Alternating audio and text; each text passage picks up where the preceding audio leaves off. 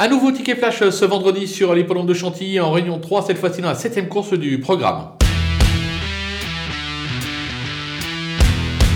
Dans cette épreuve, on va tenter un véritable coup de poker puisqu'on va suivre le numéro 4, euh, Goldoni, qui euh, effectue sa rentrée, qui débute euh, sur le sable. Vous allez me dire, ah, difficile à suivre. Attention, c'est l'entraînement d'Henri-Alex Pantal qui est euphorique depuis le début de la saison. Un excellent numéro dans les stalles, le 3. Moi, je me dis que le premier coup peut être le bon, comme on dit, raison pour laquelle on va tenter ça gagnant et placé.